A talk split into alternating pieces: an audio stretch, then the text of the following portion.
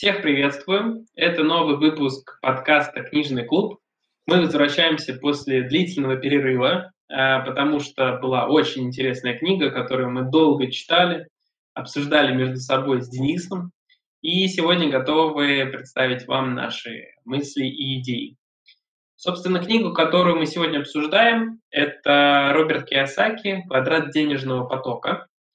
А, эта книга является продолжением «Богатый папа, бедный папа», и во многом она раскрывает более глубоко подходы к тому, как относиться к личным финансам, капиталу, как э, работать над э, развитием своих профессиональных навыков и применять их с точки зрения бизнеса, инвестиций и любых других проявлений э, вашей креативности и профессиональности.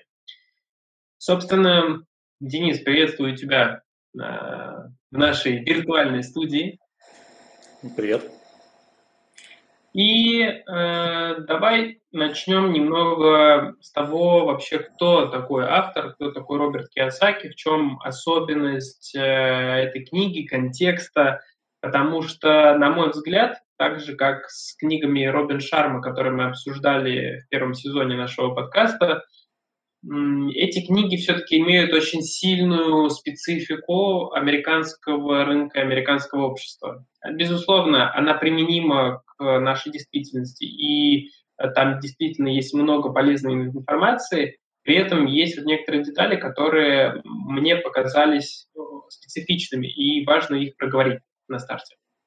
Слушай, ну, по-моему, это вообще книжка, и сам автор – это классика вообще бизнес-литературы. Ну, поскольку сама бизнес-литература не так давно появилась, то у нее уже сформировались прямо столпы. И там она, наверное, не, не всем, не совсем понравится, но там, по моему личному мнению, это прям must-have для прочтения для всех, кто занимается бизнесом, потому что ну, вот это одна из базовых и всеми признаваемая книга, и всеми признаваемый автор. Вот. Ну и да, естественно, они американские с американским а, уклоном, но в целом все, вся, почти вся бизнес-литература, она с американским уклоном, потому что все вот корни, они идут, э, идут оттуда. Потому что, ну, по автору, сам автор, насколько я знаю, он из э, вот этот остров американский, как он называется? Гавайи. Гавайи, да, вот он гавайец, и, собственно, там про Гавайи э, много говорит. Плюс, что мы еще о нем знаем? У него было два папы, богатый папа и бедный папа, как он сам утверждает. А, Но и... они были не в одной семье, важно отметить, что это были да, да, условные это... два папы. Да, это Один биологический, другой ментальный. Угу. Вот, ну, и, наверное, все-таки я бы добавил, что по названию ее книжки «Богатый папа, бедный папа» может сложиться ощущение, что он рос в небогатой семье.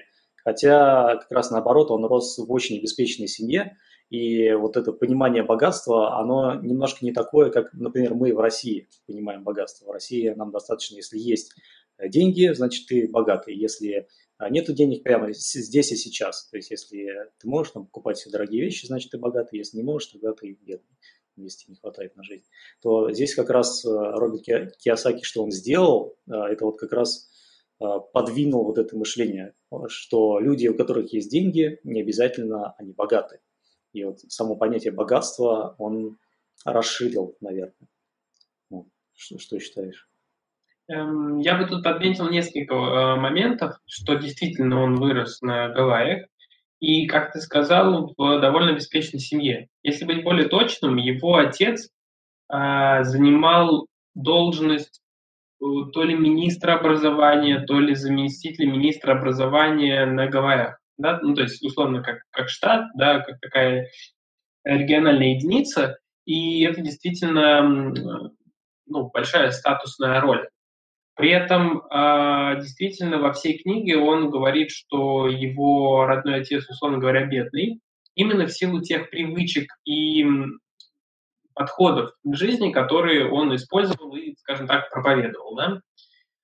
А с другой стороны, отец его друга э, воспринимался как богатый, потому что тот умел управлять более эффективно капиталом, финансами, приумножать их, и казалось, что он живет более счастливо, свободно и имеет больше возможностей. Здесь я, наверное, еще добавлю, что, ну, знаешь, как есть ловушка бедности, которую ну, довольно справедливо применяют к бедным людям, это когда у человека а, человек занимается тем, чем он занимается, и не может из этого выбраться, потому что у него не хватает денег. Он работает на нелюбимой работе, потому что он не может никаким образом ее поменять, там, потому что через неделю или даже меньше у него просто банально закончатся деньги, ему нечем будет себя прокормить. А, и также есть ловушка богатства, а, которая по сути о том же самом, что человек даже имея огромные деньги, все равно так быстро их тратит, что если у него прямо там завтра прекратится источник средств к существованию, там любые, любые входящие деньги перестанут к нему входить, а, то он может внезапно, ну, просто его не на что будет есть. А, это называется ловушка богатства. В целом, когда Киосаки говорит о бедности, он имеет в виду в большей степени ловушку богатства. Вот у меня какое-то такое впечатление сложилось. Это очень интересное мнение, потому что действительно часто и я видел в реальной жизни э, кейсы, и это распространено в так называемой предпринимательской среде, когда ты начинаешь расти, особенно за счет операционного бизнеса, у тебя с одной стороны растет выручка, а с другой стороны очень сильно инерционно догоняет расходная часть, в которую ты много инвестируешь, чтобы как раз выручку увеличивать. И тут получается такой момент, что если в какой-то период ты скажешь, что мне достаточно, и остановишься, то инерционно как раз вот эти расходы очень сильно тебя накроют, и ты останешься в минусе. Поэтому действительно то, о чем говорит Киосаки в книге, это история про американский рынок, когда там настолько развита культура потребления, что все рассрочки, ипотечные платежи и прочее, прочее, они очень быстро нагоняют людей. А, потому что все-таки есть большая разница культурная между потреблением, например, в России и потреблением в Штатах. Штатах люди, видя возможность сейчас в моменте и просчитывая условный бюджет на будущее, что я смогу выплачивать еще дополнительно по 10 долларов каждый месяц за, там, не знаю, новую технику или еще там за что-то, они, соответственно, это приобретают и живут с этим, скажем так, просрочку в кредит. И во многом же в Штатах даже сама культура э, финансовая, она отличается от российской. Если у нас больше развиты, скажем так, эм, дебетовые карты, да, и э, деньги, которые, ну, условно говоря, реальные, да, ты можешь как-то использовать, то в Штатах больше развита история, насколько я, по крайней мере, осведомлен и знаком с кредитными э, картами. То есть там все проходит платежи через кредитные карты, и это и выгодно с точки зрения того, как там зачисляются платежи, и с другой стороны а, очень важно там вот этот твой credit score, то есть э, оценка кредитоспособности, как ты там вовремя все оплачиваешь и так далее, и так далее. И э, поэтому, как бы мне кажется, российскому человеку не всегда может быть очевидно, про что говорит Роберт Киосаки, вот в этой ловушке богатства, да, про которую ты сейчас упомянул. Потому что не все, не все еще переехали на уровень ловушки богатства, на, на тот уровень, в котором богатство их может загнать в ловушку. Ну, тоже вариант. Вот. А, собственно, на этом эм, я бы, пожалуй, перешел к самой книге и коротко упомянул бы, что квадрант денежного потока – это действительно продолжение книги «Богатый папа, бедный папа», в которой Роберт Киосаки описывал свои наблюдения о том, как люди э, с разными подходами к жизни, с разными убеждениями, э, которые так или иначе влияют на поведение человека, э, каких, каких успехов они финансово достигают. Также он в той книге упоминал, э, что не совсем корректно рассчитываются активы и пассивы, в жизни, потому что на самом деле актив это всегда то, что приносит тебе деньги, а пассив это то, что эти деньги съедает.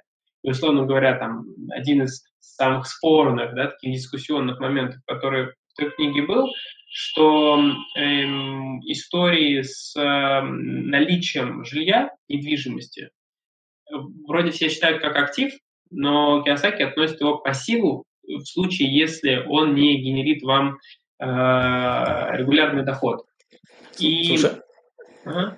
А тебе не кажется, что вообще в целом разделение на активы и пассивы – это чисто американская история? Потому что я когда первый раз читал книжку, и когда Киосаки, ну, еще вот «Богатый папа, бедный папа» там приводил, что вот это можно считать активом, вот это нельзя считать активом, а, по сравнению с, видимо, какой-то моделью, которую он подразумевал. И вот этой модели у меня в голове не было. То есть я вообще до этого ни активы, ни пассивы никак не считал.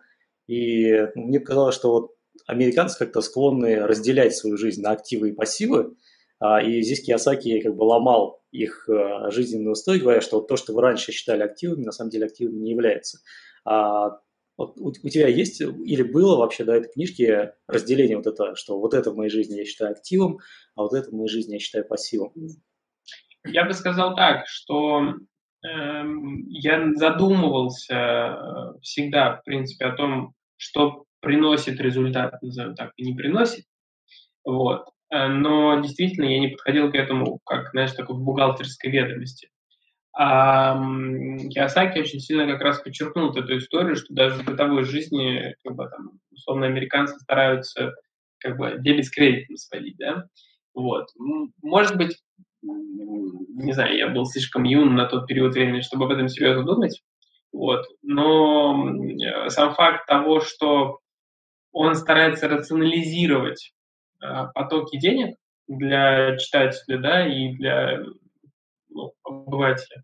Это довольно интересно. Более того, э, я думаю, некоторые из наших слушателей э, знакомы с игрой «Денежный поток», или по-другому она называется еще «Крысиные бега», если не ошибаюсь. Э, эта игра, как я понял, основана как раз э, Киосаки по, по мотивам его книги о том, как распоряжаться финансами и ресурсами, которые у тебя есть, чтобы выйти из круга, скажем так, эм, ежедневных рутинных трат, которые съедают весь твой капитал, на уровень, когда ты уже оперируешь большими активами и можешь, соответственно, обеспечить себе финансовую безопасность. Собственно, вот, наверное, это такие основные вводные моменты, на которые стоило бы обратить внимание. В игру действительно рекомендую поиграть, очень интересно, особенно компанией. Это будет э, новое впечатление для вас. И пока я вспомнил про игру, э, я также вспомнил про игру «Монополия», э, которая, наверное, более известна да, в э, наших кругах. И что интересно, я в нее сыграл эм, вот как раз промежутки между нашими выпусками э, в двух версиях. В русскоязычной настольной и в англоязычной цифровой. Так вот, в очередной раз я заметил довольно существенную разницу в культурном подходе. Есть ли у тебя какие-то гипотезы, Денис, что за разница есть в русскоязычной и англоязычной версии? Um, так, я сейчас пытаюсь вспомнить. Я последний раз играл в Монополию лет в 12, наверное. Это было очень давно. И, не знаю, может там мужичок, который с усами и в монокле в русской версии как по-другому выглядит. Не, эм, не, не совсем так. А, дело в том, что, ну, чтобы было понимание, да, Монополия, как и любая другая игра, она эм, работает с человеком на уровне мышления, да, то есть восприятия мира и каких-то механик, которые в его жизни есть. И поэтому э, очень важно, какие смыслы игра закладывает. Э, так же, как не знаю, ребенка в детском саду, там, во что он играет, как это влияет на развитие его там, моторики или мышления. Дело в том, что в русскоязычной версии, скажем так, целью э, монополии является э, победить. Ну, условно говоря, там, быть самым богатым и подразумевается, что все другие тебе отдали все деньги и проиграли, то есть у них не осталось денег. Но это лишь подразумевается.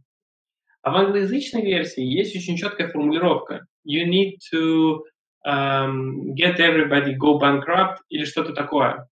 То есть смысл э, восприятия да, монополии в российской действительности и в э, англоязычной э, противоположен практически. В российской действительности типа тебе стать самым богатым и самым успешным, но неважно, как будут другие. А в англоязычной версии получается, что э, тебе важно, чтобы другие обанкротились. То есть ты как бы ставишь свои задачи не то, чтобы ты стал лучшим, а чтобы другим было плохо. Вот. И это довольно интересно. Э, я прям обратил на это внимание, и это прям меня очень сильно удивило. Вот, поэтому вот такие культурные особенности есть. Слушай, ну, по-моему, это как-то вообще противоречит э, законам бизнеса, как я его себе представляю, что ну, в реальном жизни, в бизнесе, в реальной жизни, наоборот, нужно стремиться к тому, чтобы все победили, чтобы ты и те э, люди, с кем ты работаешь вместе, все были в плюсе. То есть это не игра с нулевой суммой, если там говорить про теорию игр, а это игра, где, ну, где, где все могут победить, где все могут быть выигрыши. И поэтому, опять же, может, монополия... Слишком она... добрый. Например, смотри, когда в прошлый раз, вот на прошлом нашем подкасте, когда мы говорили про growth hacking, ты как-то сказал, знаешь, такую а, мысль, что бизнес – это про маркетинг, бизнес – это про продажи. Ну, каким-то образом связал вот эти понятия. Меня немножко покоробило, покоробило а, потому что ну, для меня, я почти всю свою жизнь занимаюсь бизнесом, микробизнесом. Это не то, что корпорациям руковожу, ну, микробизнесом. И я для себя вижу бизнес как налаживание отношений с людьми. То есть ты должен о чем-то договориться, ты должен договориться с другим человеком о взаимовыгодных отношениях, что я делаю это, ты делаешь это, и поэтому мы оба в плюсе. И я, я всегда это видел вот именно так, что ты должен найти партнера, с партнером договориться, обсудить общие отношения и, и как бы пахать вместе и вместе зарабатывать. И меня вот именно это является бизнесом.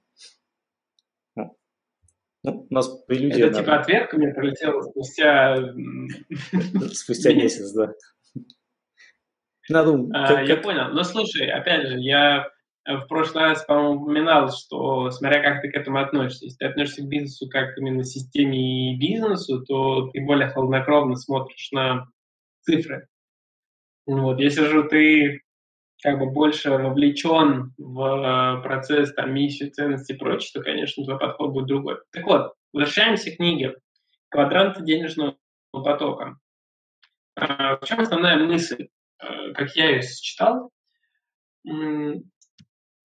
Киосаки пытается показать, что есть несколько разных социальных ролей, которые человек может выбрать. Э, у каждой из этих ролей есть свои особенности. И, по сути, от того, какую роль ты выбрал и как хорошо ты с ней справляешься, будет зависеть твой финансовый результат.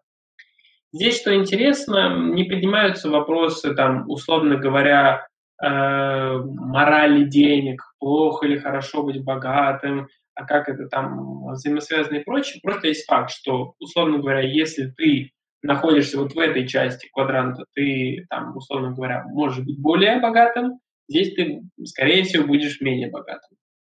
Эм, какого-то оценочного суждения, честно говоря, я ну, не скажу, чтобы ощутил, Понятно, что он больше склоняет, что стоит быть более богатым и так далее, и так далее, но при этом он, в принципе, пару раз оговаривается о том, что вы можете быть и обычными людьми и как бы не сильно об этом переживать. Собственно, что за квадранты, в чем их особенности, как ты для себя, Денис, это понял? Поделись, пожалуйста, мне интересно послушать. Сергей, а у меня вопрос еще перед этим есть. Ты вне контекста книжек Киосаки используешь вообще слово «квадрант»? Ну, то есть это слово... Было такое пару раз. А, ну, я заметил, что вот кроме как э, про Киосаки, квадрант он никак больше не используется. И для тех людей, кто не в курсе, что такое квадрант, то есть это не квадрат, это квадрат, поделенный на четыре части. Вот. И одна из них является вам квадра... квадрантом, да? Я думаю, тут нам будет полезть в Википедию, и остановился О, да. части. Пройдите Википедию и напишите в комментариях к нашему выпуску, что такое квадрант, потому что каждый из нас по-своему воспринимает. Вот. Я воспринимаю как декартовые координаты, и вот одна из частей, одна из четырех частей – это квадрант. Но я могу ошибаться.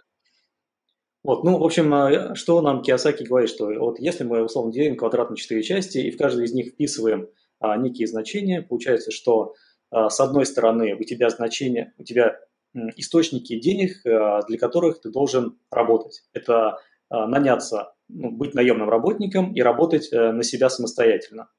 А в другой части этого квадранта у тебя два варианта получения денег, которые более независимые. Это владеть бизнесом, э, быть бизнесменом и быть э, инвестором. И, по сути, книжка сводится к тому, что вот быть в той стороне квадранта, где ты работаешь условно сам, своими руками, это плохо, ну, так условно плохо, он иногда говорит, что это не совсем плохо, если тебе нравится, то оставайся, но в целом книжка сводится к тому, что это плохо. А, а быть в, в правой части квадранта – это хорошо, потому что ну, там тебе не нужно работать, чтобы иметь деньги. То есть э, правая часть квадранта, она как раз приносит тебе деньги без твоего активного участия. И э, книжка, собственно, направлена на то, как перейти из левой части в правую часть. Так, у меня есть видео зеркалец, так что те, кто смотрит видео, э, считают, что я показываю наоборот, из левой части в правую часть. Э, слушай, и вот здесь интересно, ты так подметил, что э, действительно автор как бы ну, так по чуть-чуть, по чуть-чуть давит на то, чтобы быть в правой части квадранта, быть там, где деньги сами к тебе приходят, где ты там организуешь систему, которая эти деньги к тебе приводят. И с другой стороны, понятно же вопрос очевиден, что, ну, если каждый, как говорится, если каждый будет руководителем, то кто будет э, печь хлеб?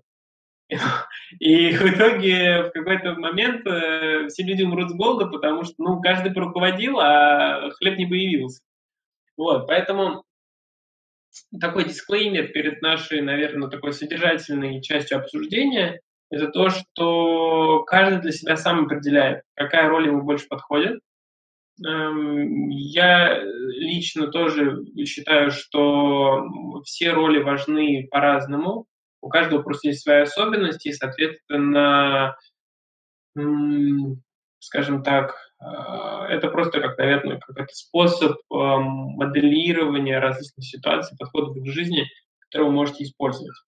Собственно, э, я предлагаю тогда как раз против часовой пойти, да, исходя из того, как это было написано в книге, верхний левый квадрант э, или часть, да, э, это, соответственно, быть наемным сотрудником. Это значит, что ты работаешь в компании или в какой-то команде, и тебе платят деньги за то, что ты реализуешь конкретный функционал. Или по часам, или, там, условно говоря, ежемесячно, Э, главное, что ты делаешь функцию, на которую тебя наняли для ее исполнения.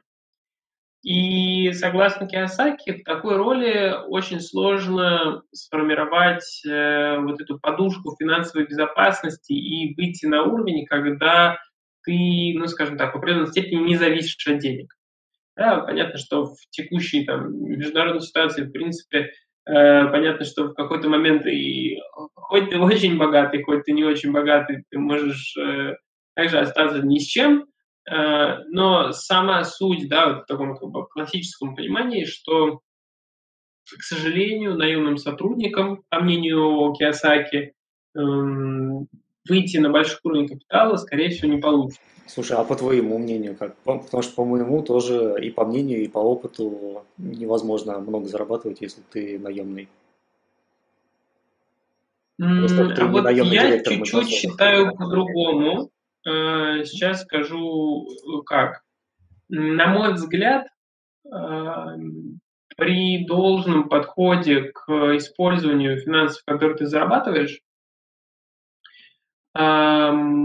будучи наемным сотрудником, учитывая условную там, карьерную лестницу, бонусы, которые платят, или там, не знаю, в виде жилья предоставляют, или еще каких-то вещей, они в большом количестве случаев, действительно, ну, на моем опыте, в большом количестве случаев, выводят человека, если не в ноль, а, то может быть не очень большой минус, а иногда даже и плюс с э, теми возможностями, которые есть в правом квадранте. То есть вот, э, скажем так... Ну, то есть они просто дают перейти, дают возможность перейти из левого квадранта в правый. Ты... Э, я бы сказал чуть по-другому. Сейчас я попробую сформулировать.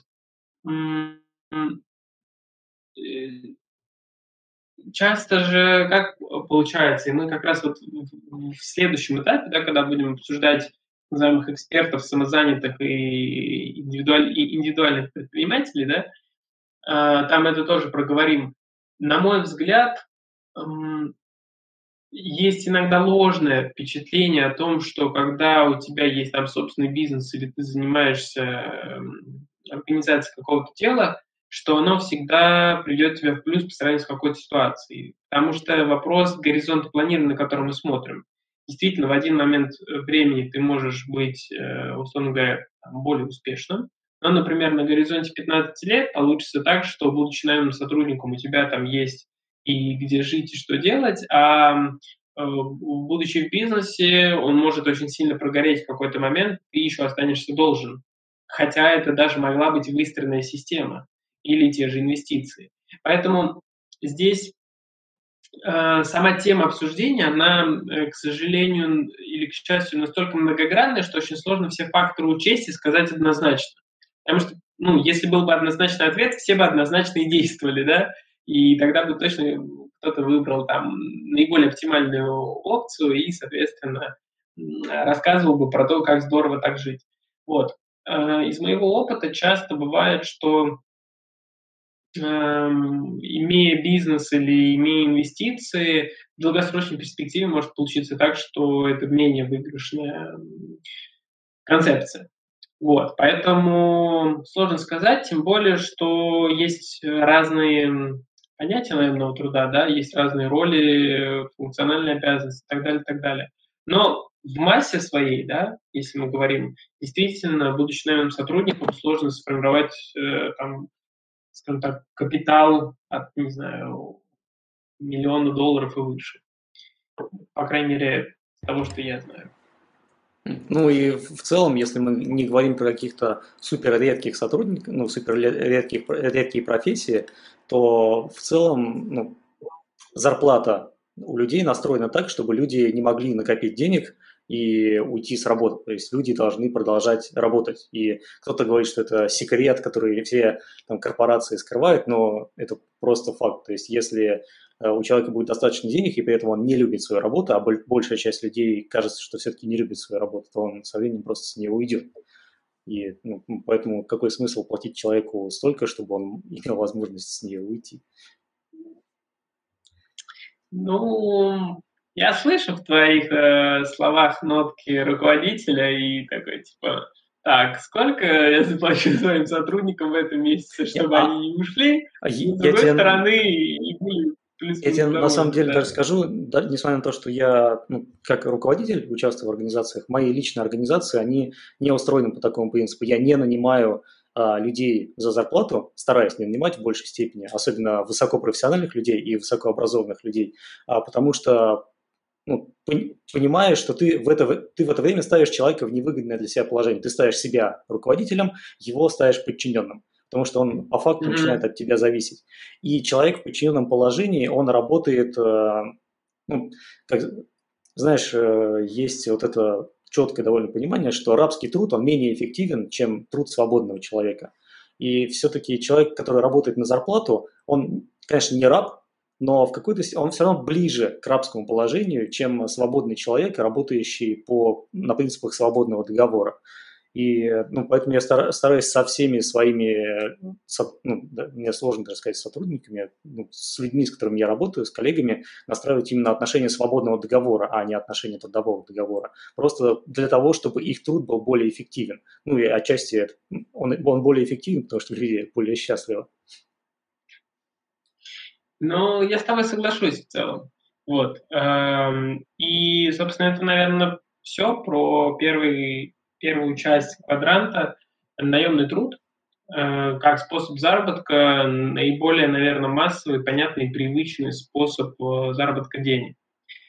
А, вторая, вторая часть, второй квадрант – это условно самозанятые индивидуальные предприниматели и все те, кто обладают экспертизой, кто решили заниматься этой экспертизой самостоятельно, вне какой-то конкретной функциональной роли в бизнесе, при этом есть важное отличие от бизнеса как такового. Вы все равно инвестируете собственное время. И как только вы или по причине болезни, или по причине, не знаю, там, усталости, лени и так далее, не делаете работу, э, деньги к вам не идут. Проекты останавливаются, и вы на этом завершаете как бы свой рост.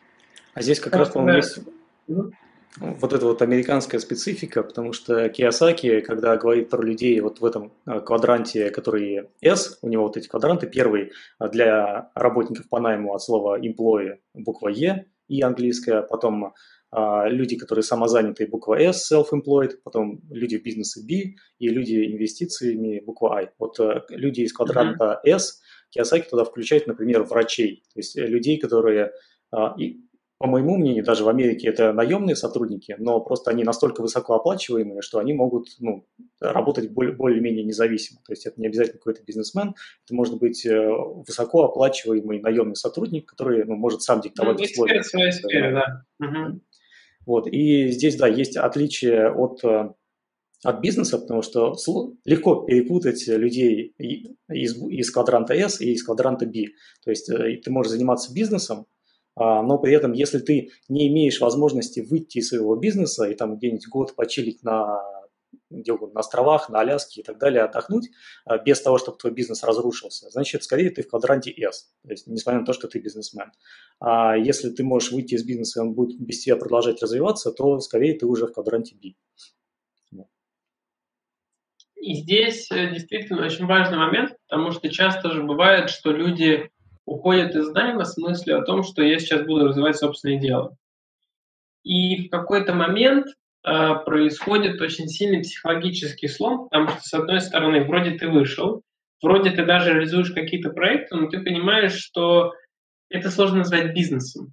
И вот здесь многие, как мне кажется, ломаются, потому что ожидание, что ты будешь как бы бизнесмен, а по сути ты делаешь функциональную работу для клиента, и ты просто это делаешь самостоятельно, даже если это условно коллективная самозанятость, когда у тебя есть там 2-3 человека, которые тебе помогают, а многих людей это ломает, потому что вроде как они не соответствуют своим же ожиданиям.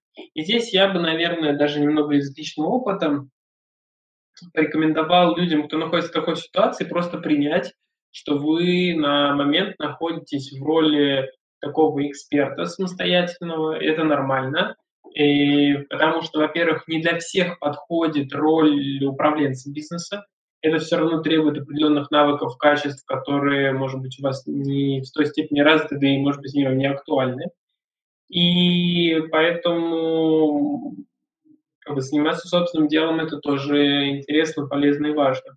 Вопрос действительно в том, что когда ты вот в такой роли self-employed, да, то ты, по сути, привязан к собственному здоровью, ты привязан к собственным каким-то ситуациям в жизни, графику, потому что действительно, если вдруг что-то случилось, то ты не можешь заработать денег. И на этом твоя финансовая безопасность или свобода да, э, стоит под вопрос.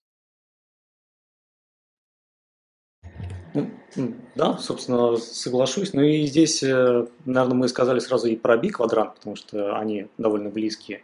Mm-hmm. И получается, что-то квадрант I – это квадрант инвесторов, то есть когда ты можешь получать деньги просто так, то есть ты ничего не делаешь, и тебе э, поступает какой-то доход. А, что, наверное, для, для любого, для человека из любого квадранта звучит очень приятно, и в целом это является, наверное, целью, а, но и сам Киосаки говорит, что ты можешь находиться одновременно в нескольких квадрантах. То есть ты можешь и работать по найму, и там где-то подрабатывать на себя как самозанятый, и параллельно инвестировать. А, цель, наверное, ставить, ну, что увеличивать пропорцию того дохода, который ты получаешь из квадранта I. То есть со временем те деньги, которые ты зарабатываешь в других квадрантах, в ну, условно инвестировать, куда-то вкладывать, чтобы увеличивать свой пассивный доход. Вот, кстати, по, по поводу пассивного дохода, а, я, я когда читал эту книжку, это вообще одна из первых бизнес-книжек, которую я прочитал, вот, ну, там, про богатого папу, бедного mm-hmm. папу, я в те времена прямо очень увлекся идеей пассивного дохода, и я прям создал себе пассивный доход. Вот 25 лет у меня был пассивный доход, по в течение года, даже чуть больше, и я себя считал таким супер крутым бизнесменом, даже книжку собирался писать по поводу этого. Вот. Ну и в целом вообще, ну, конечно, очень приятно и комфортно себя чувствуешь, когда у тебя есть деньги вне зависимости от того, кто ты, где ты и что с тобой происходит. Вот. Ну, да, и здесь я вот как эм, все-таки раскрыл историю с квадрантом B и I, да, на мой взгляд, э, бизнес, именно предпринимательство, это когда ты выстраиваешь систему, которая превращает имеющиеся у тебя ресурсы в результат, то есть ценность для клиента и деньги для тебя самого. И как ты правильно сказал, а, ключевое отличие от э, самозанятого заключается в том, что ты выстраиваешь такую систему, которая, по сути, работает базово, без твоего личного участия. И вот здесь что интересно. Часто для предпринимателей стоит вопрос, что как только я выстрою систему, и, условно говоря, она будет работать без моего участия, первое, как, бы, как она вообще будет работать, а второе, это а где будет мое место, чем я буду заниматься. И на самом деле, действительно, многих, кто хочет по-настоящему заниматься бизнесом, но переходит из квадранта наемного труда или самозанятого, это, пожалуй, один из самых сложных моментов психологических. Потому что э, уметь настраивать систему и уметь работать только с системой, не вовлекаясь в условную там, операционку, в э, принятие решений касательно каких-то тактических действий, это очень сложно вот для людей, которым важно перестроиться. Наверняка действительно есть те, кто, скажем так, проходит свою школу у родителей, да, которые уже являются владельцами таких систем, но в массе своей вот этот ментальный переход, он очень непрост. А что касается инвесторов, то здесь я бы сказал, что э, не совсем верно говорить, что деньги приходят, э, когда ты ничего не делаешь. Вот мне кажется, что это один из таких важных моментов, что мы любим обесценивать все это, и поэтому многие туда даже не идут, потому что, ну, а, что я там буду делать, и, это все как- как-то выглядит не совсем твердо, что ли, да, не совсем э, подходяще. И вот здесь я должен сказать, что все-таки инвестор – это в первую очередь про принятие решений. И то, что делает инвестор, это как раз раз, ну, размышляет, принимает вот это ментальное решение о том, куда, как, сколько инвестировать, почему столько, почему не другую часть в какие-то другие там бумаги, например, или там в недвижимость. И, э, скажем так, э, инвесторский труд, он тоже очень серьезный. Просто это вопросы по-другому сформулированы и по-другому подходят к их решению. Поэтому я бы не сказал, что ты получаешь деньги просто так. С точки зрения скажем так, осязаемого, да, там, вовлечения, наверное, да. Но с точки зрения э, ментального, может быть, даже инвестор трудится и побольше. Ну, здесь идея же в том, что ты как инвестор потрудился один раз, и потом вот результат твоего труда, они приносят тебе деньги вне зависимости от того, что ты делаешь прямо сейчас. А, ну, ну, в этом и есть различие. Ну, у нас а, еще же есть классическая тема по три тезиса с каждой стороны. И если у тебя есть какие-то тезисы, можно перейти к ним, начать их обсуждать. Первый тезис, который э, я хочу подсветить, автор очень много раз в книге упоминал тему образования, про то, какой он революционер, и что вообще образование все не то и все не так, и что он хотел бы перестроить он видел, как это неэффективно работает, там, на примере своего отца и прочее, прочее, прочее. И меня это натолкнуло на мысль, что на самом деле образованием недовольны все и везде. И в Штатах, и в России, и, наверное, не знаю, там, в Европе, в Азии, в Африке, везде. Вот. Из этого я для себя сделал вывод, что, в принципе, жизнь везде одинаковая, скорее всего. Вот. Если серьезно говорить, то а, он действительно говорит о том, насколько образование несостоятельно да, для детей, их становления, и что очень важно вводить уроки от финансовой грамотности и все, что с этим связано. И даже в какой-то степени мне казалось, и, по-моему, мы с тобой так текстом чуть-чуть обсуждали, что он немного обесценивает а, обучение в целом. И я не думаю, что я бы с ним согласился, потому что, на мой взгляд, образование несет э, важную функцию по формированию максимально широкого мировоззрения у человека. Да, вопрос в том, насколько там человек так к этому подходит или в образовательном учреждении так к этому подходит, но базовая это возможность получить очень широкое э, видение мира. И говорить о том, что вот там детей стоит с детства учить только финансовой грамотности, потому что чем они богаче, тем, там, не знаю, счастливее или лучше их жизнь, я тоже сомневаюсь. На мой взгляд, э, важно учить и тому, условно говоря, как картошка в поле растет или как выглядит корова. Вот.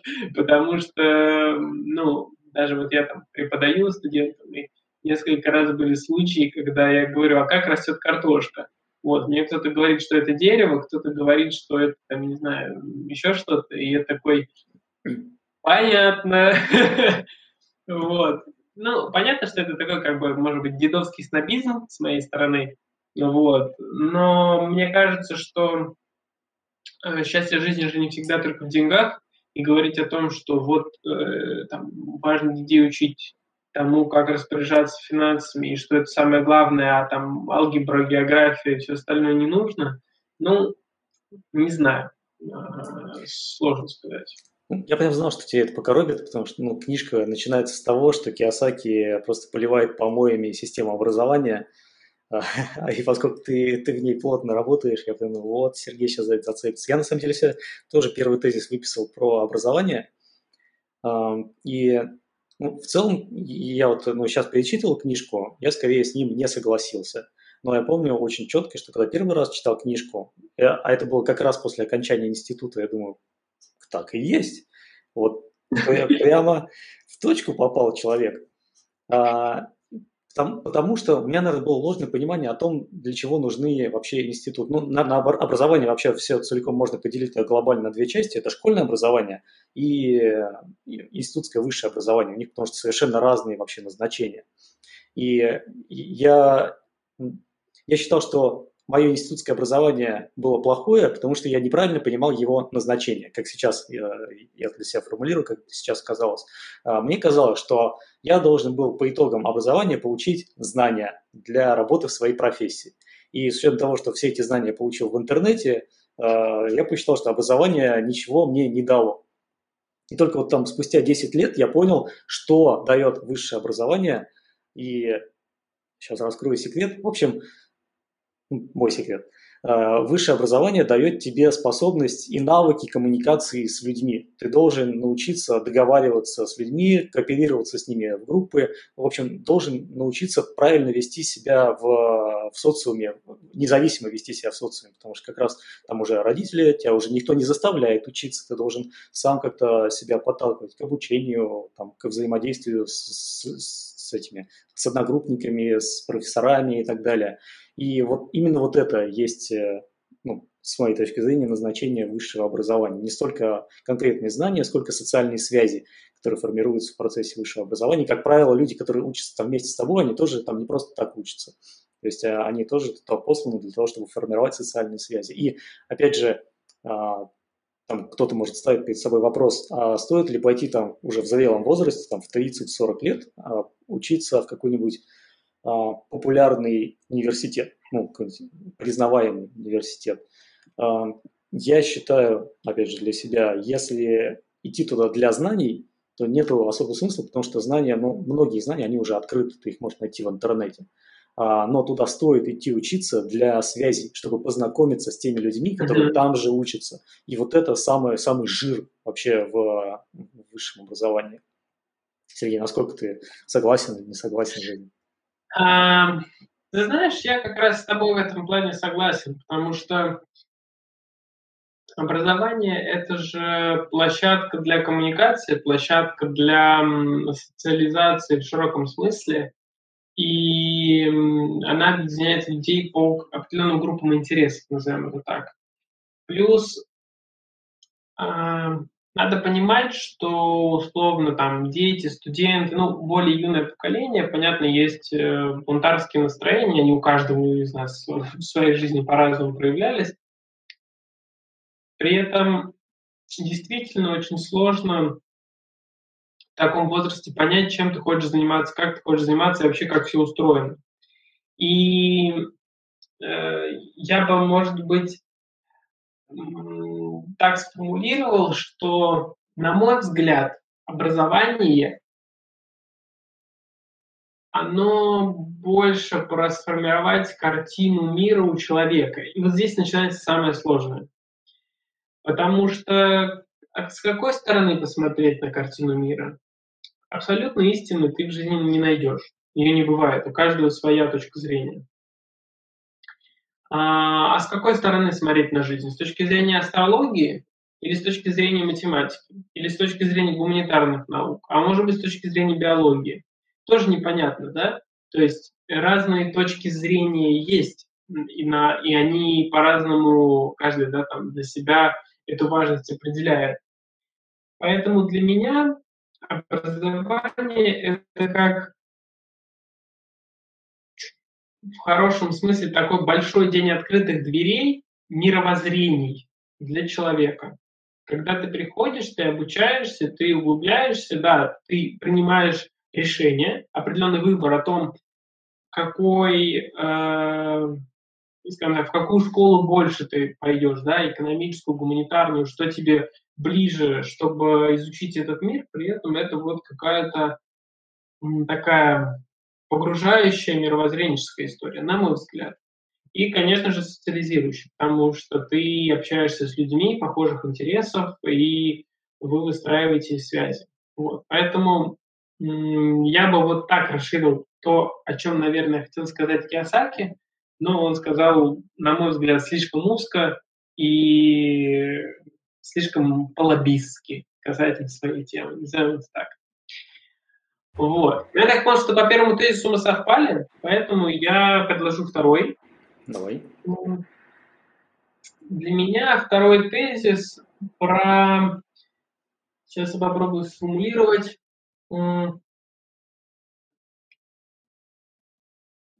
про,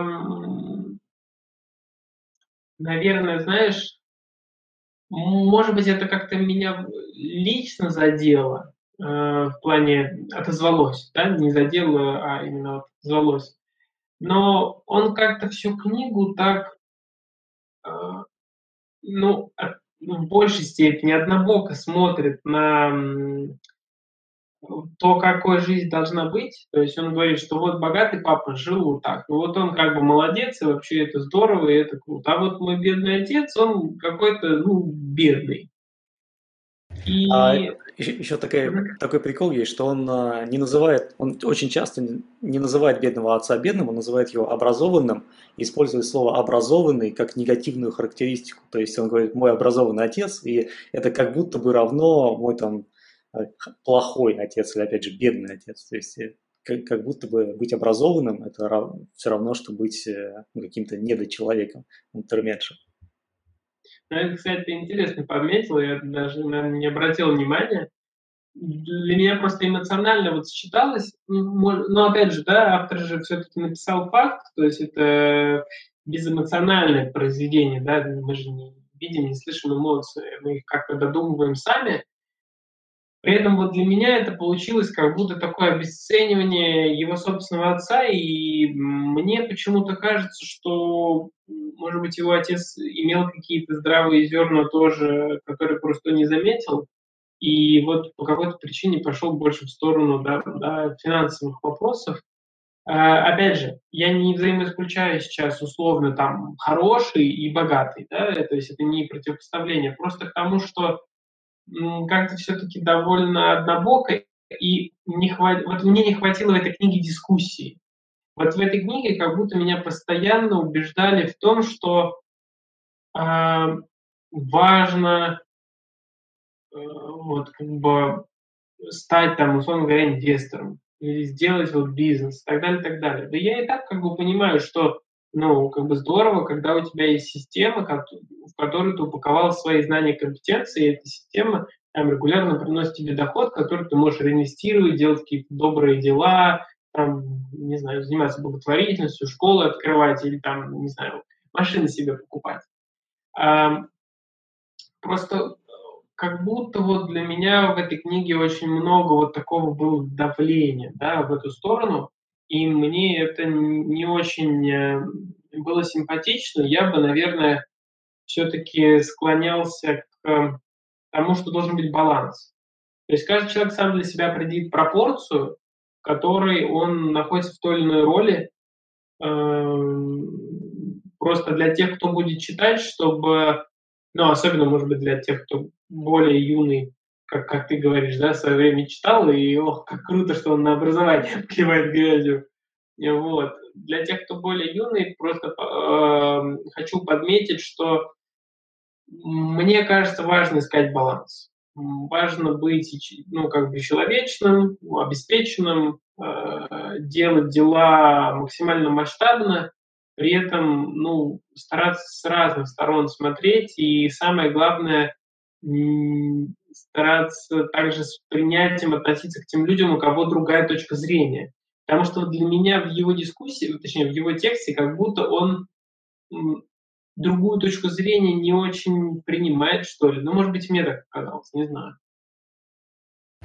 Слушай, ну, наверное, стоит исходить из того, что просто Киосаки в, во главу угла ставит деньги. То есть э, деньги равно благо, сначала деньги, потом счастье. Ну, то есть сложно быть счастливым, не имея денег. А, и мне кажется, вот он как бы с этой платформы отталкивается и говорит о том, что сначала нужно научиться зарабатывать деньги, чтобы у тебя, была возможность самореализоваться, самореализоваться уже поверх, поверх этой основы. Вот. Ну, здесь отчасти с ним, конечно, можно не согласиться, потому что ну, я вижу много счастливых людей э, без денег. В основном это какие-нибудь артисты, например. Это даже люди, которые, может, э, и способны зарабатывать э, много денег, но они вот как-то не считают это нужным и сами даже от них отказываются. Но опять же, зависит от того, про какую бедность мы говорим. Если мы говорим про, про ловушку бедности, когда у человека совсем нет денег, то ну, деньги – это важно. И здесь важно уметь поменять свое мышление так, чтобы у тебя ну, была какая-то база для обеспечения своих жизненных надобностей. Если мы говорим про ловушку богатства, когда у тебя и так достаточно денег, то вот здесь кажется, он уже немножко предвзят, потому что ну, у человека так полно денег, что ты его учишь, как, э, как ему жить дальше. Может, как-то так стоит писать. Потому что ну, деньги все равно важны, и э, глупо отрицать, отрицать их совсем. И, возможно, это тоже недостаток нашего образования, то, что нас э, не учат любить деньги. А, и наоборот учат как-то презирать деньги. Это нет, нет такого а, предмета в школе презирания денег но как-то оно через учителей, через э, отношения передается, что деньги – это что-то грязное, деньги – это что-то нехорошее, и не принято даже говорить о деньгах вслух. Там как-то нужно эту тему, тему обязательно замалчивать, люди стесняются своих денег. Вот. А, Мне... а ты разложил их прямо перед камерой, чтобы все видели, это реквизит. Это реквизит. У нас же квадрант денежного потока, вот я притащил реквизит. Визуализируешь, да? Это деньги, прицельные деньги. Да. Ну и вот здесь, наверное, очень сильно влияет модель поведения. Я за собой обратил внимание, что когда был маленьким, рос в бедной среде, и когда начал работать, вдруг вокруг появились какие-то богатые люди, в основном это руководители бизнесов, с которыми мы сотрудничали, и они себя совершенно по-другому вели. И я так подвожу к своему второму тезису, это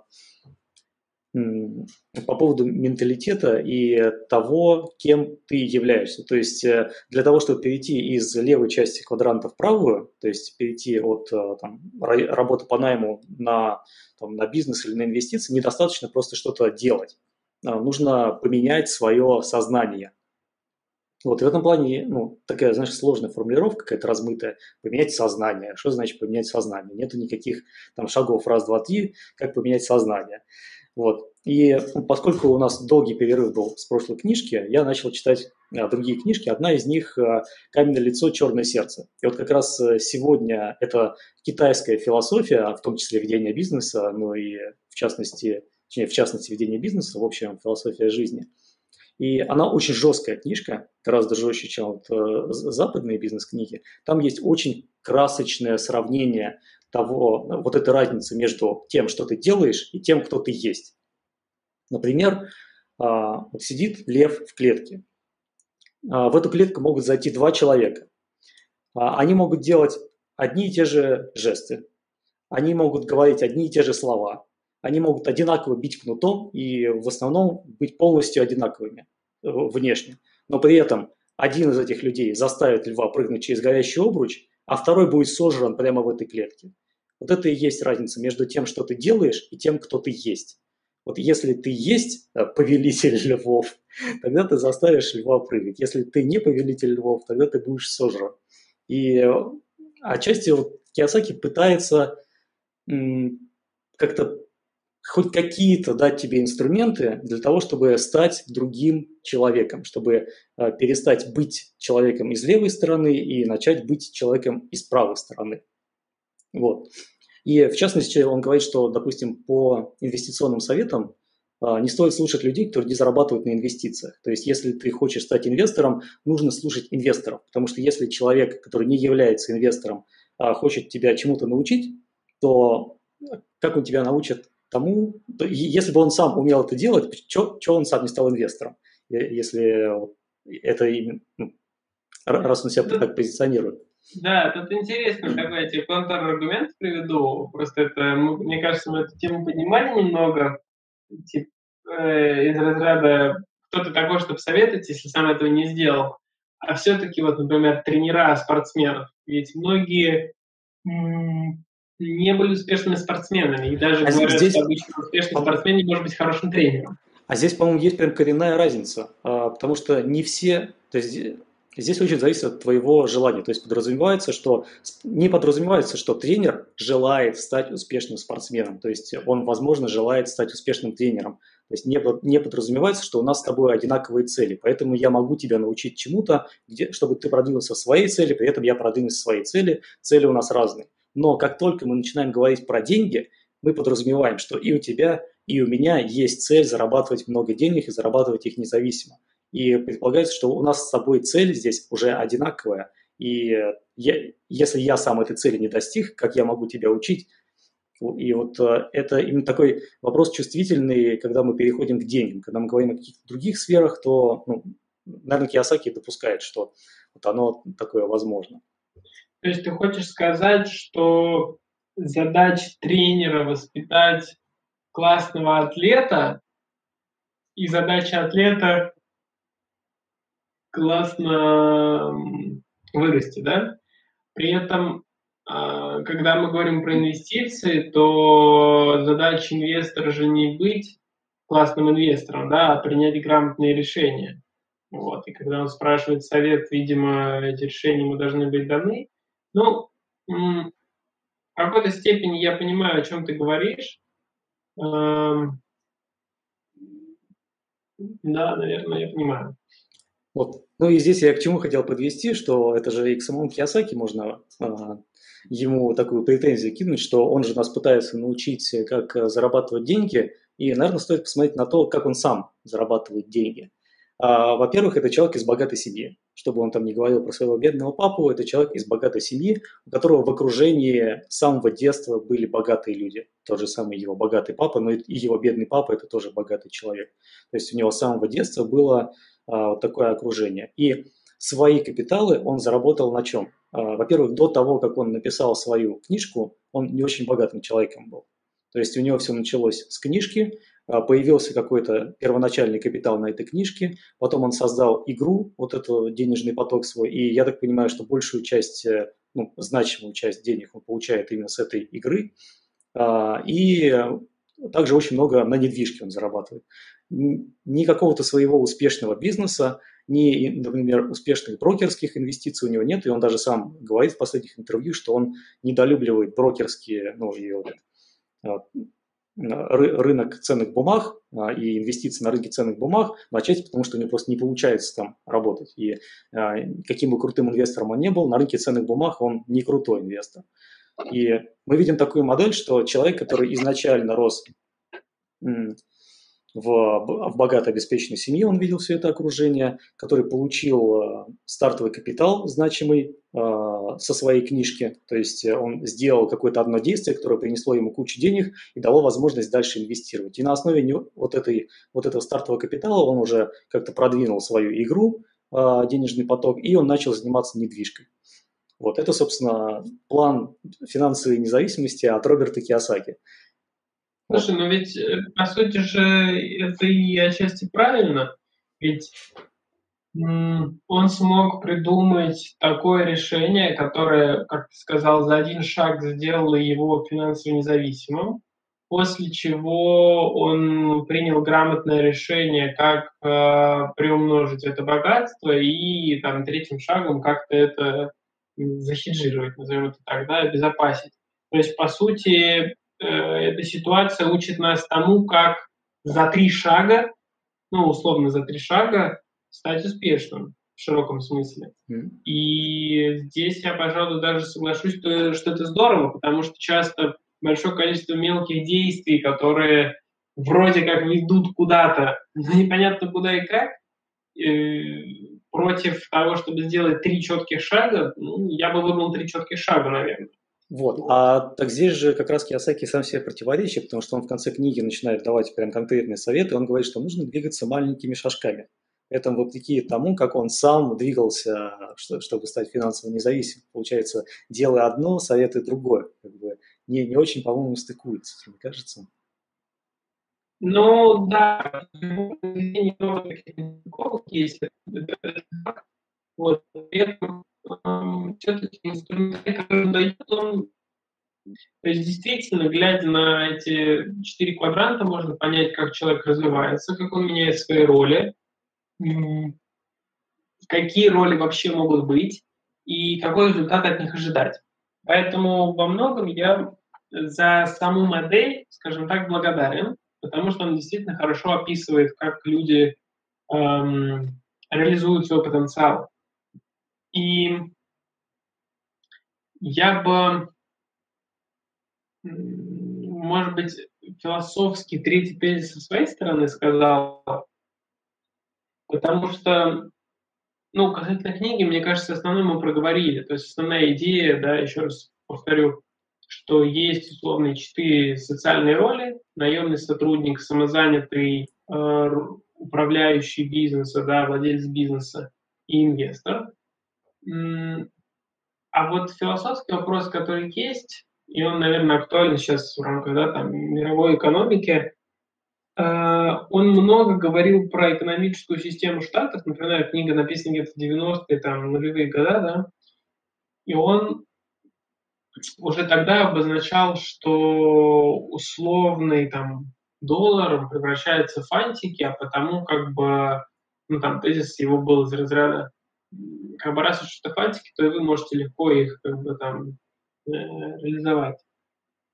И сейчас, глядя на общую такую экономическую какую-то составляющую, переход к региональным валютам, там, э, уходу от доллара и прочему, мне кажется, что в принципе может скоро прийти какое-то большое переосмысление этих, ну, вообще рынка финансов, того, как это работает, как с этим работать, кто, скажем так, в этом изменении будет более успешным и менее успешным. Вот я как бы действительно подумать эту тему хочу подсветить третьим тезисом, что, скорее всего, в ближайшее время ожидается такое вот э, изменение вообще финансового э, мироустройства, и вопрос, а как вы к нему подойдете, насколько вы готовы понимать рынок, насколько вы готовы понимать, как на нем зарабатывать и эти деньги дальше использовать. Вот, наверное, вот это важно. То есть я такую небольшую идею там, написал, решил вывести в такую там, а ты для себя как-то пытался формировать правила вот, этих, вот этого нового поведения?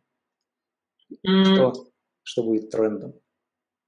Я думаю, что все-таки трендом, ну, моя гипотеза, а, будут региональные валюты, которые обеспечены стоимостью commodities, то есть э, сырьевых товаров и производства, которые есть в регионах. В принципе, это логично, потому что ну, насколько я профессионально могу судить, после там, Второй мировой, тот мировой финансовый порядок, который был, да, обеспеченный долларом и прочим, она немного утратила эм, ну, вот, свое значение в том плане, что когда были золотовалютные резервы, да, э, основной системы, когда все валюты были привязаны к золоту, все равно был какой-то физический ограничитель, да, то есть было какое-то понимание, где граница богатства.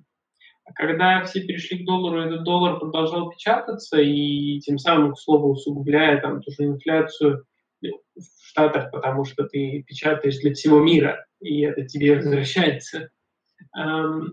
И когда этот лимит исчез, то стала такая ситуация, что картины NFT продаются за миллионы долларов. И что потом с этими деньгами будет делать тот, кто эту картину сделал? Может быть, он сделал благое дело, а может быть, он проспонсирует, не знаю, какую-нибудь там э, глобальную разборку мирового масштаба, да? И это э, вопросы, которые поднимаются, они действительно э, непростые, но мне кажется, что ну, постепенно приходит время каких-то региональных, может быть, валют, может быть, каких-то более многофакторной модели. А, звучит так, как будто ты пытаешься сказать нам о фиксации цен каких-то, то есть чтобы что цены должны быть должны строиться по какому-то понятному принципу. Нет? Или я не так слышал? Ну, в некотором смысле, да. То есть э, я не говорю про плановую экономику, я говорю про то, что э, сейчас попробую по-другому сказать. Если мы посмотрим исторически на э, там, развитие человечества, деньги же они стали э, как бы инструментом для более простого и удобного проведения, условно говоря, бартерного обмена. То есть изначально меняли там, два яйца на одну шкурку там, или еще что-то. Но потом поняли, что ну как бы не у каждого есть шкурка, вот у меня два яйца, и что мне с ними делать, где мне найти эту шкурку? вот. А, и поэтому появились деньги как мера обмена. И вот сейчас получается так, что эта мера обмена, она слишком не соразмерно, наверное. Вот. И это как бы такое большое изменение, которое, я думаю, все-таки грядет э, в финансовой системе. Это уже давний вопрос. И почему я поднял эту тему? Просто чтобы, э, наверное, ушли какие-то иллюзии о том, что там деньги или условный капитал – это что-то такое, как бы вот высеченное в камне, и с этим всегда все будет как-то хорошо и так далее, и так далее. Эм, мне кажется, здесь помогает стоицизм, что все временно, то, что у нас есть, и то, точнее, чем мы пользуемся. Вот, поэтому я бы эту книгу, я как бы мысль долго веду, да, я бы эту книгу рекомендовал именно как такой инструмент по развитию вообще своего восприятия того, как ты можешь относиться к делу, как ты можешь выстраивать процессы, как ты можешь что-то делать, но не именно как типа заработать. Потому что мне кажется, что заработать уже сейчас не, ну, не работает. А работает, вот как ты правильно сказал, да, человеческие отношения, работает история с э, ценностью и с тем, что просто к тебе приходит, уходит ресурсы, которыми ты пользуешься. В данном случае я бы процитировал метафору, которая есть у довольно известного российского, как правильно сказать, коуча, да, и вообще профессионала психологии Алексея э, Петровича Ситникова, что эм, деньги – это как, эм, скажем так, река, по которой ты плывешь. Чем, скажем так, ты плывешь по реке, и для того, чтобы лодка твоя хорошо плыла, у тебя в лодке должно быть немного воды, чтобы она более устойчивая была. Но если ее будет слишком много, ты утонешь. Если слишком мало, то не выживешь. Ну, попить тоже же надо как-то, да, там еще что-то сделать. И вот мне кажется, что очень важно найти какую-то золотую середину, особенно в условиях всех изменений, которые происходят, и понимать, что просто деньги не являются самоцелью, а скорее выработать навык в, нужный момент получить нужные ресурсы и наиболее эффективно их использовать. Вот я бы так сформулировал. Киосаки как, как раз же говорит про ресурсы, то, что он assets называет, а активы, а отчасти это же то, тоже ресурсы. И в этом плане что деньги начинают обесцениваться, и да, он заметил тоже в своей книжке, и мы сейчас это очевидно видим, что ну, э, сегодня это одна цена, завтра другая цена. И я, я пытался как-то об этом думать тоже, ну, в том плане, что, что более постоянно, чем деньги. И вот здесь как раз тоже помогает Киосаки, помогает посмотреть на то, что он делает. Он покупает недвижку. И вообще недвижка считается таким самым консервативным а, активом. И если... Пещера всегда нужна. Да. И мне вот так кажется, что ну, просто нужно вовремя конвертировать деньги в недвижку, и тогда у тебя будет более, более стабильное будущее. Возможно, возможно, не такое прибыльное, как э, могло бы быть, если бы ты их оставил в, деньги, в деньгах и как-то более рискованно пытался им распорядиться. Но вот именно недвижка а, во все времена и во всех странах, она такая, ну, как бы океан спокойствия, более или менее. Там, если не считать какой-нибудь 2008 год, а, то в остальном она ну, очень консервативный, в общем, актив. Я бы сказал даже, знаешь, не недвижка, а земля. Ведь mm-hmm, все да, все равно сводится к тому, как бы, чем ты, ну, владеешь, управляешь как в большой системе, да, и а, государства, почему они такие большие, там, великие и прочее, просто у них есть земля, у них есть этот ресурс, и, как бы, условно говоря, права на то, чтобы там находиться, жить и что-то делать, находятся у государства. Если ты, как условный Макдональдс, да, как можно больше земли у государства выкупишь, и в какой-то момент окажется, что у тебя там 51% э, земель какой-то страны, вот, ну, тогда, получается, ты как бы и управляешь всем этим, потому что ты можешь любому арендатору сказать, что сегодня ты здесь больше не работаешь, там, или, а здесь я теперь построю вот это. То есть, а, так или иначе, наиболее устойчивым, на мой взгляд, как ты сказал, да, является именно э, Земля в широком смысле, э, как э, такой вот в гектарах или фактор для человека. Ну, в каком-то смысле, да, в гектарах. Это, это факт. И, кстати, интересный факт. Недавно общался со своим другом из Ирландии и узнал, что ну, Ирландия вообще очень религиозная страна, и поэтому там большая часть земли принадлежит церкви. И если государство хочет что-то в ней построить, оно должно сначала выкупить эту землю у церкви. Вот, и они владеют всем, чем хотят.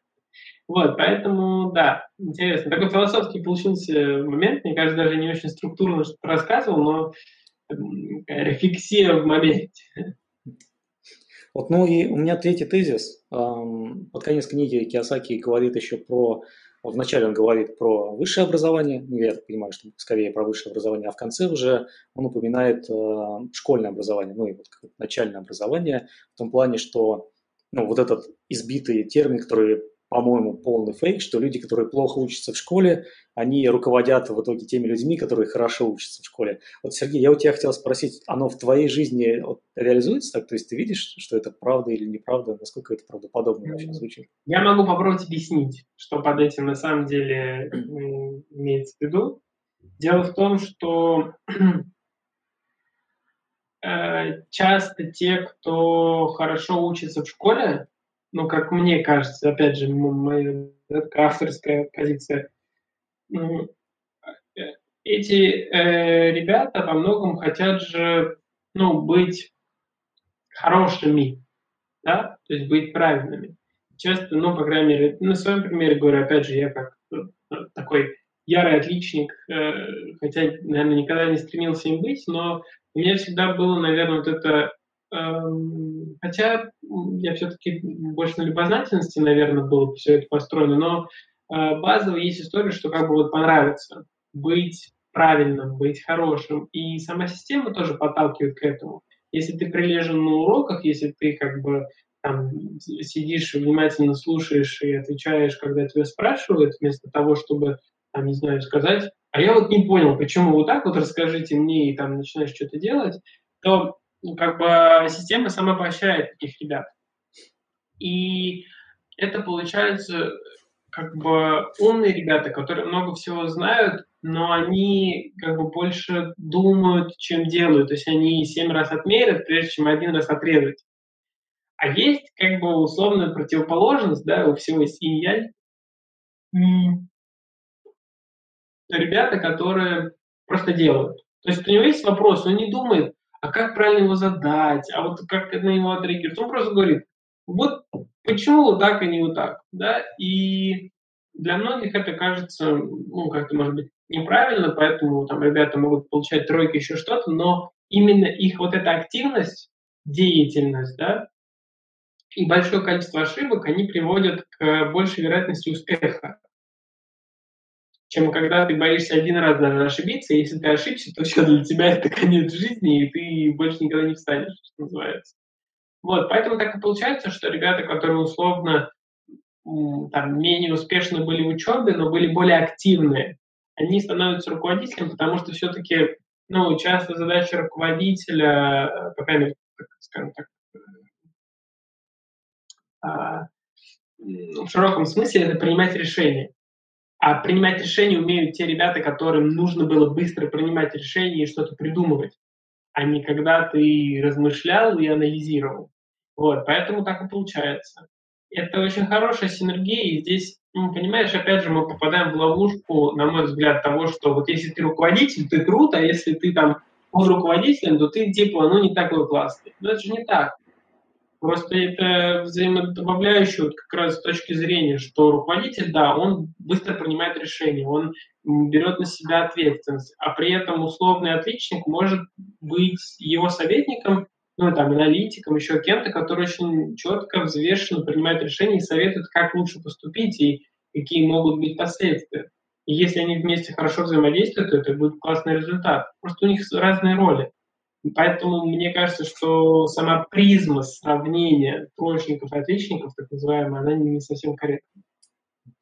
Слушай, я, у меня как раз об этом э, третий тезис, что вот э, сравнивать как отличник э, и раздолбай – это неправильно. То есть а, здесь нет никакой корреляции с, с успешностью. Но я как-то пытался, вот, знаешь, думать над этим тезисом, там, смотреть на людей, которые со мной в классе учились, там, в параллельных классах, классах учились. Мы со многими до сих пор общаемся – я к какому выводу пришел, к догадке пришел, что кажется, что а, успешность во взрослой жизни, на успешность во взрослой жизни влияет не столько оценки, сколько количество социальных связей, количество глубоких социальных связей, которые человек умеет формировать. То есть есть отличники, которые ни с кем не общаются, а, такие замкнутые, и не факт, что вот у них получится как-то себя успешно проявить. Есть там двоечники, которые а, общительные, и они в дальнейшем могут хорошо себя в жизни показать. Есть, например, а, отличники, которые там, постоянно бухают, э, не делают домашку, но потом приходят и все равно все сдают, то есть э, как-то социализируются и при этом имеют какой-то ну, там, задатки интеллекта, то вот у них, я, кстати, тоже к ним отношусь, все более-менее нормально. А, и вот кажется, что вот именно такие люди как-то ну, выделяются на фоне остальных, в том плане, что или там позиция какая-нибудь высокая в большой компании, или там результаты хорошие предпринимательства. Так что вот мне кажется, что влияет не столько оценки, сколько количество друзей твоих. Как говорится, не имей 100 евро, а имей 100 друзей. Вот Здесь очень, очень похожая ситуация. И даже а, здесь, наверное, еще хочется отметить, что для того, чтобы иметь много друзей, не обязательно быть общительным человеком. То есть не обязательно быть, как говорят а, не интроверт, экстра... да, не обязательно быть экстравертом. А, есть люди, которые в новых компаниях и там в обществах людей себя проявляют очень скромно и как-то зажато, ни с кем не общаются, но при этом у них все равно много друзей. То есть здесь влияет именно способность формировать глубокие отношения с людьми, какие-то ну, долгоиграющие отношения с людьми, доверительные отношения. Слушай, я полностью с тобой согласен, поэтому главная рекомендация по итогам нашей книги Э, выстраиваете как можно больше связей, э, контактов с людьми, вот, и пусть в вашей жизни будут и богатые, и бедные папы, по мнению Роберта Киосаки, потому что у каждого из них есть чему научиться, и всегда важен баланс. Для меня эта книга, она в очередной раз показывает, что все-таки есть как бы две крайности, между ними есть вот эта золотая середина, которую важно найти у каждого она будет своя. Поэтому в целом рекомендую к прочтению. Найдете много интересного, есть о чем подискутировать. Будем рады видеть ваши комментарии э, под нашими публикациями в Телеграм-канале и на площадках подкастов, в том числе на Ютубе э, и Рутюбе. Вот. Ну и, может быть, Денис, ты хочешь что-то сказать напоследок? Да нет, вроде все. А, ну мы же не объявили следующую книжку. Мы такие, сразу объявили. Сейчас объявим, объявим. Итак, следующая книжка называется «Начинай с малого» Оуэн Сервис и Рори Галлахер. «Начинай с малого». А, мы специально выбрали эту книжку, потому что мы уже довольно много успели обсудить разных тем, и поговорить про финансы, и про философию, и про психологию, и про э, не знаю, условную эзотерику и все остальное. Вот. И мне кажется, сейчас самое главное для себя наметить некоторую дорожную карту того, а как э, все это воплотить в жизнь. Очень много знаний вокруг нас, очень много подходов, и самое главное – это действовать как вот мы сейчас в конце да, обсудили, эм, именно действия и контакты рождают результат. Вот, поэтому книга «Начиная с малого». Читаем, обсуждаем, пишите комментарии, предложения к нам э, в Телеграм, на площадках подкастов. На этом мы завершаем. Всем спасибо. Пока-пока. Всем пока.